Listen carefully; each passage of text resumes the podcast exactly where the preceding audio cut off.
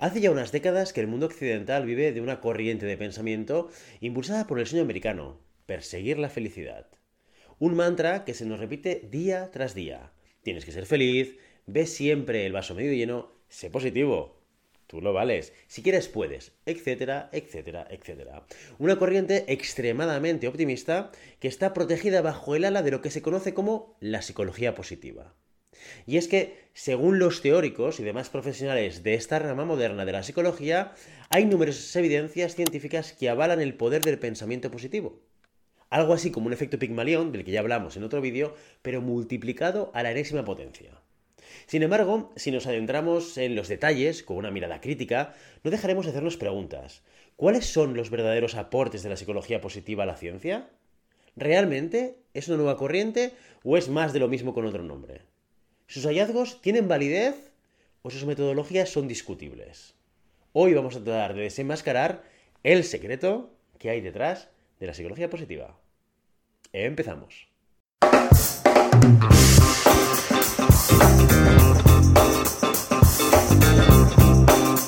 Antes de empezar, vamos a hacer una pausa y vamos a separar el grano de la paja, ¿vale?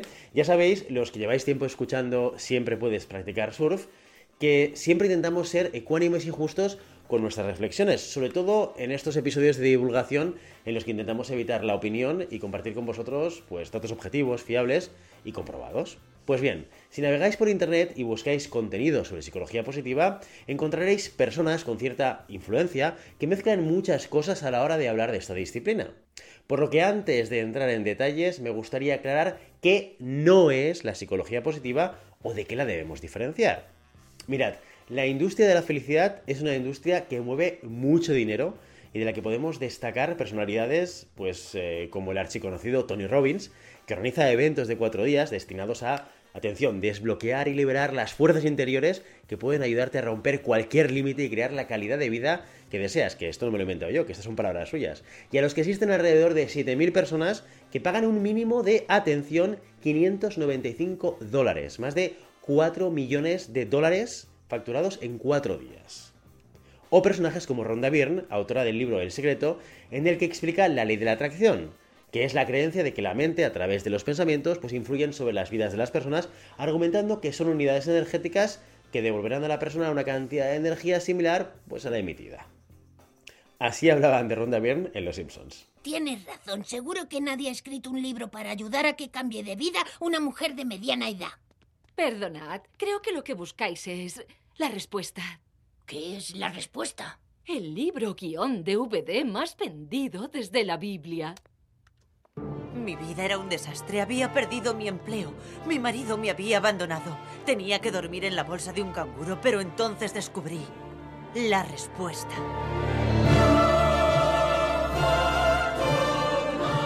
Respuesta fue descubierta por los filósofos de la antigua Grecia que la escondieron bajo una roca, donde fue descubierta por los caballeros del rey Arturo que la introdujeron en una botella y la arrojaron al mar, donde fue descubierta por un presentador de la tele. Todos estos grandes hombres conocieron la respuesta.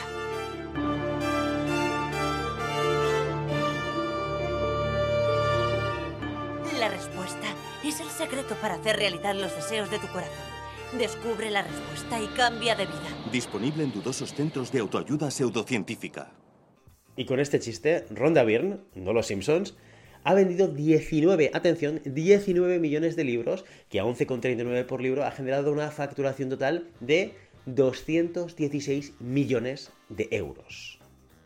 Pues bien, aunque la industria de la felicidad, ejemplificada en personajes como Tony Robbins o Rhonda Byrne, trate temas similares o parecidos a la psicología positiva, nada tienen que ver entre ellos.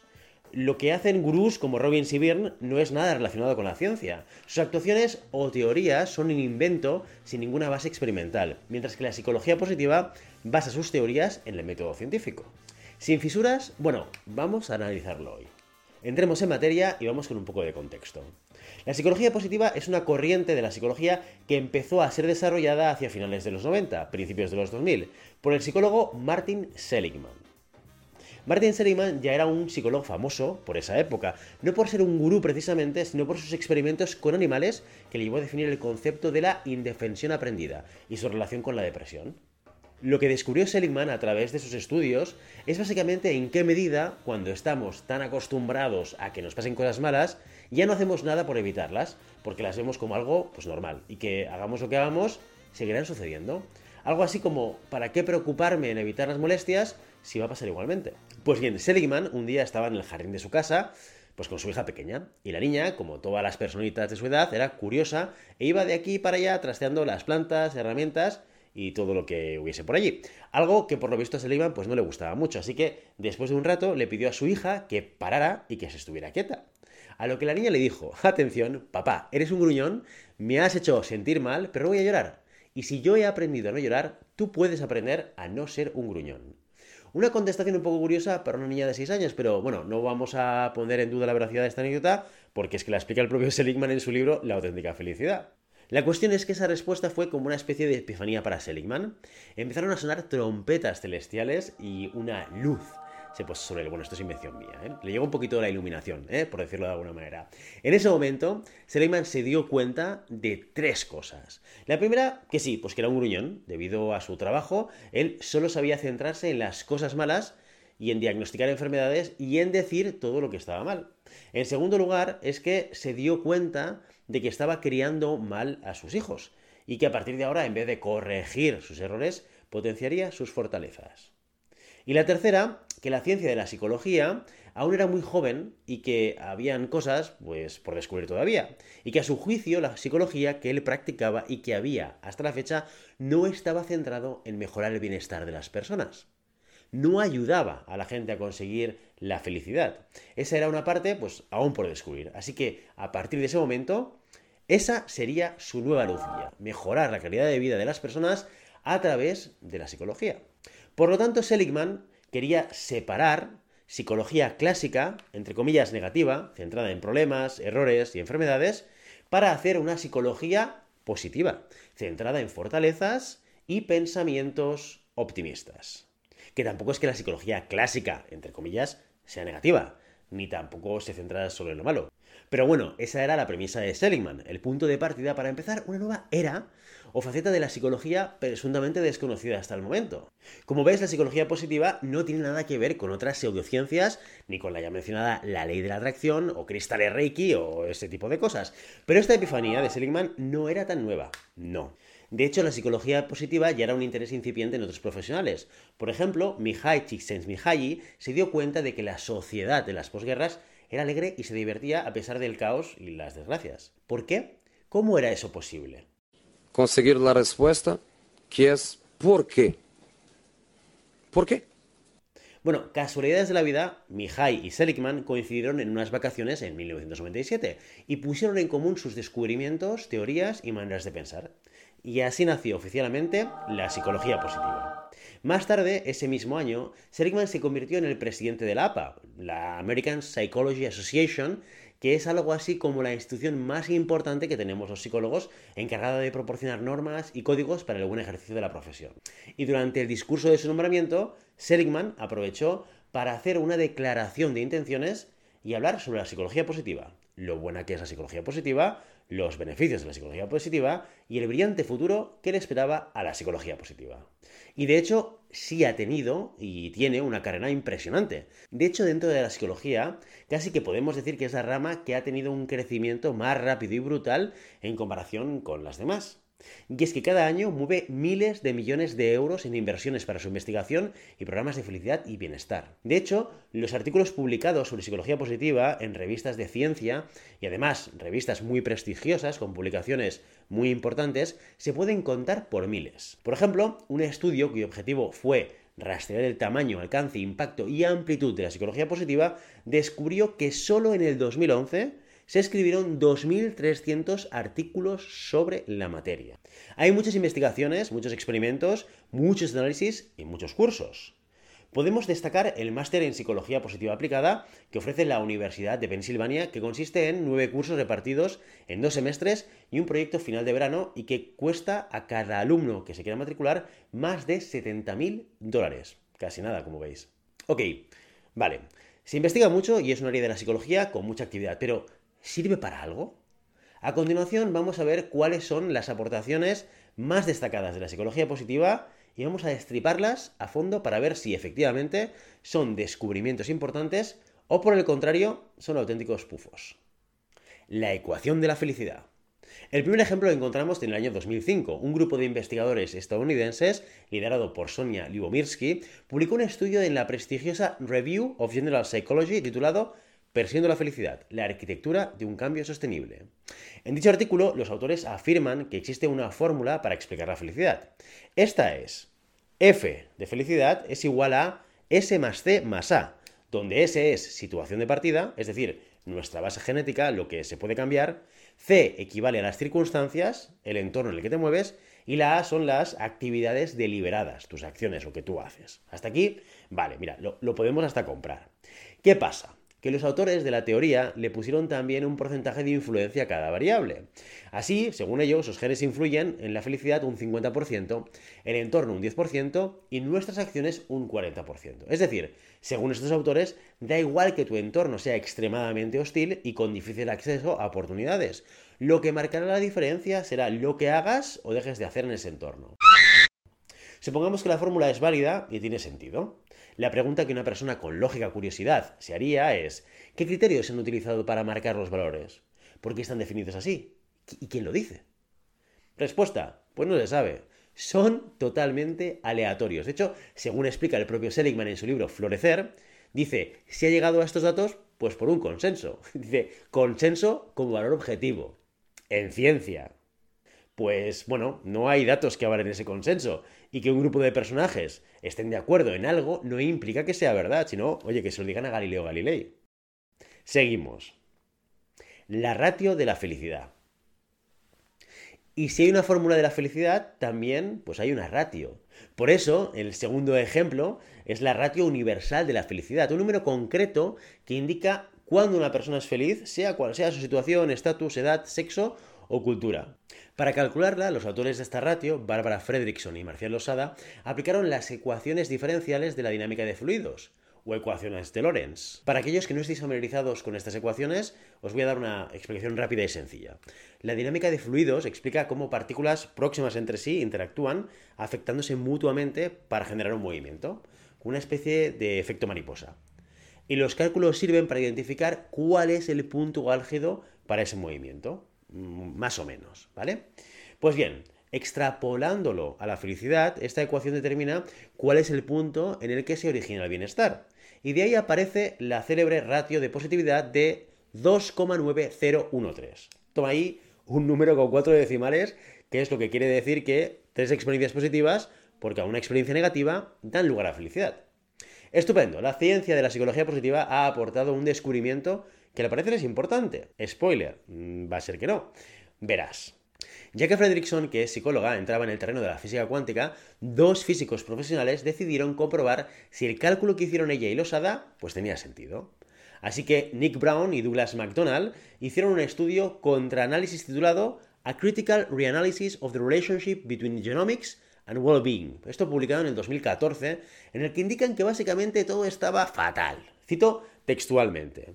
Dice, desafortunadamente lo que hemos encontrado no nos pareció para nada un gran avance. De hecho, tras un extenso reanálisis del trabajo de Frederickson y sus colegas, hemos concluido que el estudio sufre de numerosos problemas que hacen que sus conclusiones sean infundadas y potencialmente engañosas. ¿Cuál era el problema? Que la ratio de la felicidad estaba calculada con valores autorreferenciales no eran valores objetivos, así que esa ratio podía tener ese número pues como cualquier otro, daba exactamente lo mismo. Cuando la verdad se hizo pública, Losara desapareció del mapa y Fredrickson reconoció que sí, pues que tal vez que los cálculos estaban mal hechos, pero que daba igual, porque eso no le restaba valor a su teoría. Ahí está. Vamos con otro. Los ejercicios de psicología positiva mejoran los efectos de la depresión y alargan el estado de felicidad.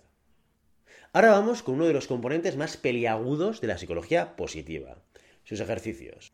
La psicología positiva tiene varios tipos de ejercicios para estimular la felicidad, que son muy bien conocidos y también muy practicados. Para demostrar su eficacia, el propio Seligman, junto con otros compañeros, diseñaron en el año 2005 un experimento que funcionaba tal que así. A todas aquellas personas que habían comprado el libro La auténtica felicidad de Seligman, se les proporcionaba un enlace a una web en la que constaban cinco ejercicios de psicología positiva. Un ejercicio estaba enfocado a la gratitud de las pequeñas cosas. Dos, en la autoconciencia de aspectos positivos acerca de uno mismo. Y dos, en el descubrimiento de rasgos trascendentales. Además, para crear un grupo de control, había un ejercicio extra de placebo, en el que a los participantes se les pedía que escribieran en su diario sus recuerdos tempranos. Estos ejercicios se asignaban a los participantes de manera aleatoria, es decir, que no todos hacían los mismos. Al inicio del experimento, los participantes debían completar el cuestionario de felicidad y depresión, después hacer los ejercicios propuestos todas las noches durante 7 días y tras finalizar la semana volver a completar el cuestionario de felicidad y depresión. Además, Seligman hizo un seguimiento de los participantes y volvió a pasarles el test tras un mes, tres meses y seis meses. ¿Cuáles fueron los resultados? Pues bien, de los cinco ejercicios, solo dos demostraron tener un efecto en incrementar la felicidad y reducir los efectos del estrés. Una mejoría también, hay que decir, bastante modesta, pero oye, ahí estaba, ¿eh? Estos ejercicios fueron tres cosas buenas, el de gratitud, y el de usar los rasgos trascendentales de una nueva manera, que básicamente es una actividad que sirve para identificar tu fortaleza y usarla para conseguir los objetivos que quieres. El resto de ejercicios no mostraron ningún tipo de efecto positivo, de hecho más bien lo contrario. De hecho uno de los ejercicios, el llamado tú en tu mejor momento, que consistía en que los participantes tenían que recordar un momento en el que estuvieran on fire, ahí dándolo todo, y como ese momento se reflejaba en sus fortalezas, no solo no mejoraba la felicidad, sino que la empeoraba. Tras seis meses después de hacer ese ejercicio, los participantes habían incrementado los síntomas de depresión y estaban más tristes. ¿Cuál es la crítica a este experimento? Evidentemente, la falta de un correcto componente de control. Para empezar, es bastante poco científicamente correcto que toda la muestra procediera del libro de Seligman, porque ya cuentas con una muestra pues predispuesta a querer mejorar. Si no, no se habrían comprado el libro. Por eso, los críticos y colegas de profesión señalaron que el grupo de control de Seligman, el del placebo, no estaba bien estructurado. Para demostrar la falta de rigor científico, Miriam Mongrain, psicóloga y profesora de la Universidad de Nueva York, hizo una réplica del estudio, pero mejorando los grupos de control. Y es que, según Mongrain, al no aislar Seligman el factor común de las expectativas de éxito de los participantes, los efectos de los ejercicios de psicología positiva pues se podían atribuir a la manipulación de creencias y no a la efectividad de los mismos. En su réplica del estudio, Mongrain demostró que si bien los ejercicios de psicología positiva sí tenían un efecto positivo a largo plazo en la felicidad y en la reducción de los síntomas de la depresión, estos no diferían del grupo de placebo. Es decir, demostró al final que la psicología positiva es de hecho placebo. Hay muchos estudios de psicología positiva que se pueden analizar, tantos que nos darían para horas y horas de contenido. Muchos de ellos, como los tres que hemos visto, tienen problemas de metodología y rigor que empañan el nombre de la ciencia y dificultan su credibilidad.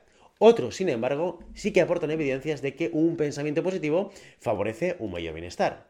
Sin embargo, muchos psicólogos apuntan que esto no es una novedad, ni es atribuible a la psicología positiva. En realidad, lo que la psicología positiva hace es apropiarse de otros fenómenos ampliamente conocidos y estudiados con anterioridad y colocarles pues, una etiqueta distinta. Por ejemplo, los efectos de la psicología positiva ante el estrés postraumático o en fases de duelo. No son más que lo que se consigue de manera natural gracias a una capacidad que tenemos todos que se llama la resiliencia. Por eso, aunque es cierto que la psicología positiva sí es una ciencia, no por eso se debe olvidar su carácter a veces tautológico. Si te ha gustado este contenido, no dudes en apuntarte a nuestro grupo de Telegram, seguirnos en LinkedIn y suscribirte a nuestra newsletter.